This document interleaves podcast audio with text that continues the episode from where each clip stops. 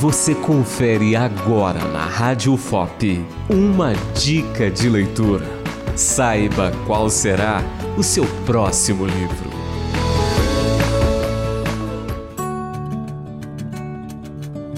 Gustavo Cerbasi é autor de A Riqueza da Vida Simples. O livro é uma reflexão sobre economia sustentável de forma minimalista para que o gasto com dinheiro seja apenas com o que for realmente importante para cada pessoa.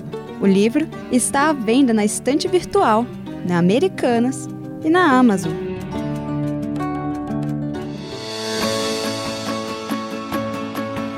Você ouviu na Rádio FOP uma dica de leitura. Apresentação Beatriz Araújo de Oliveira.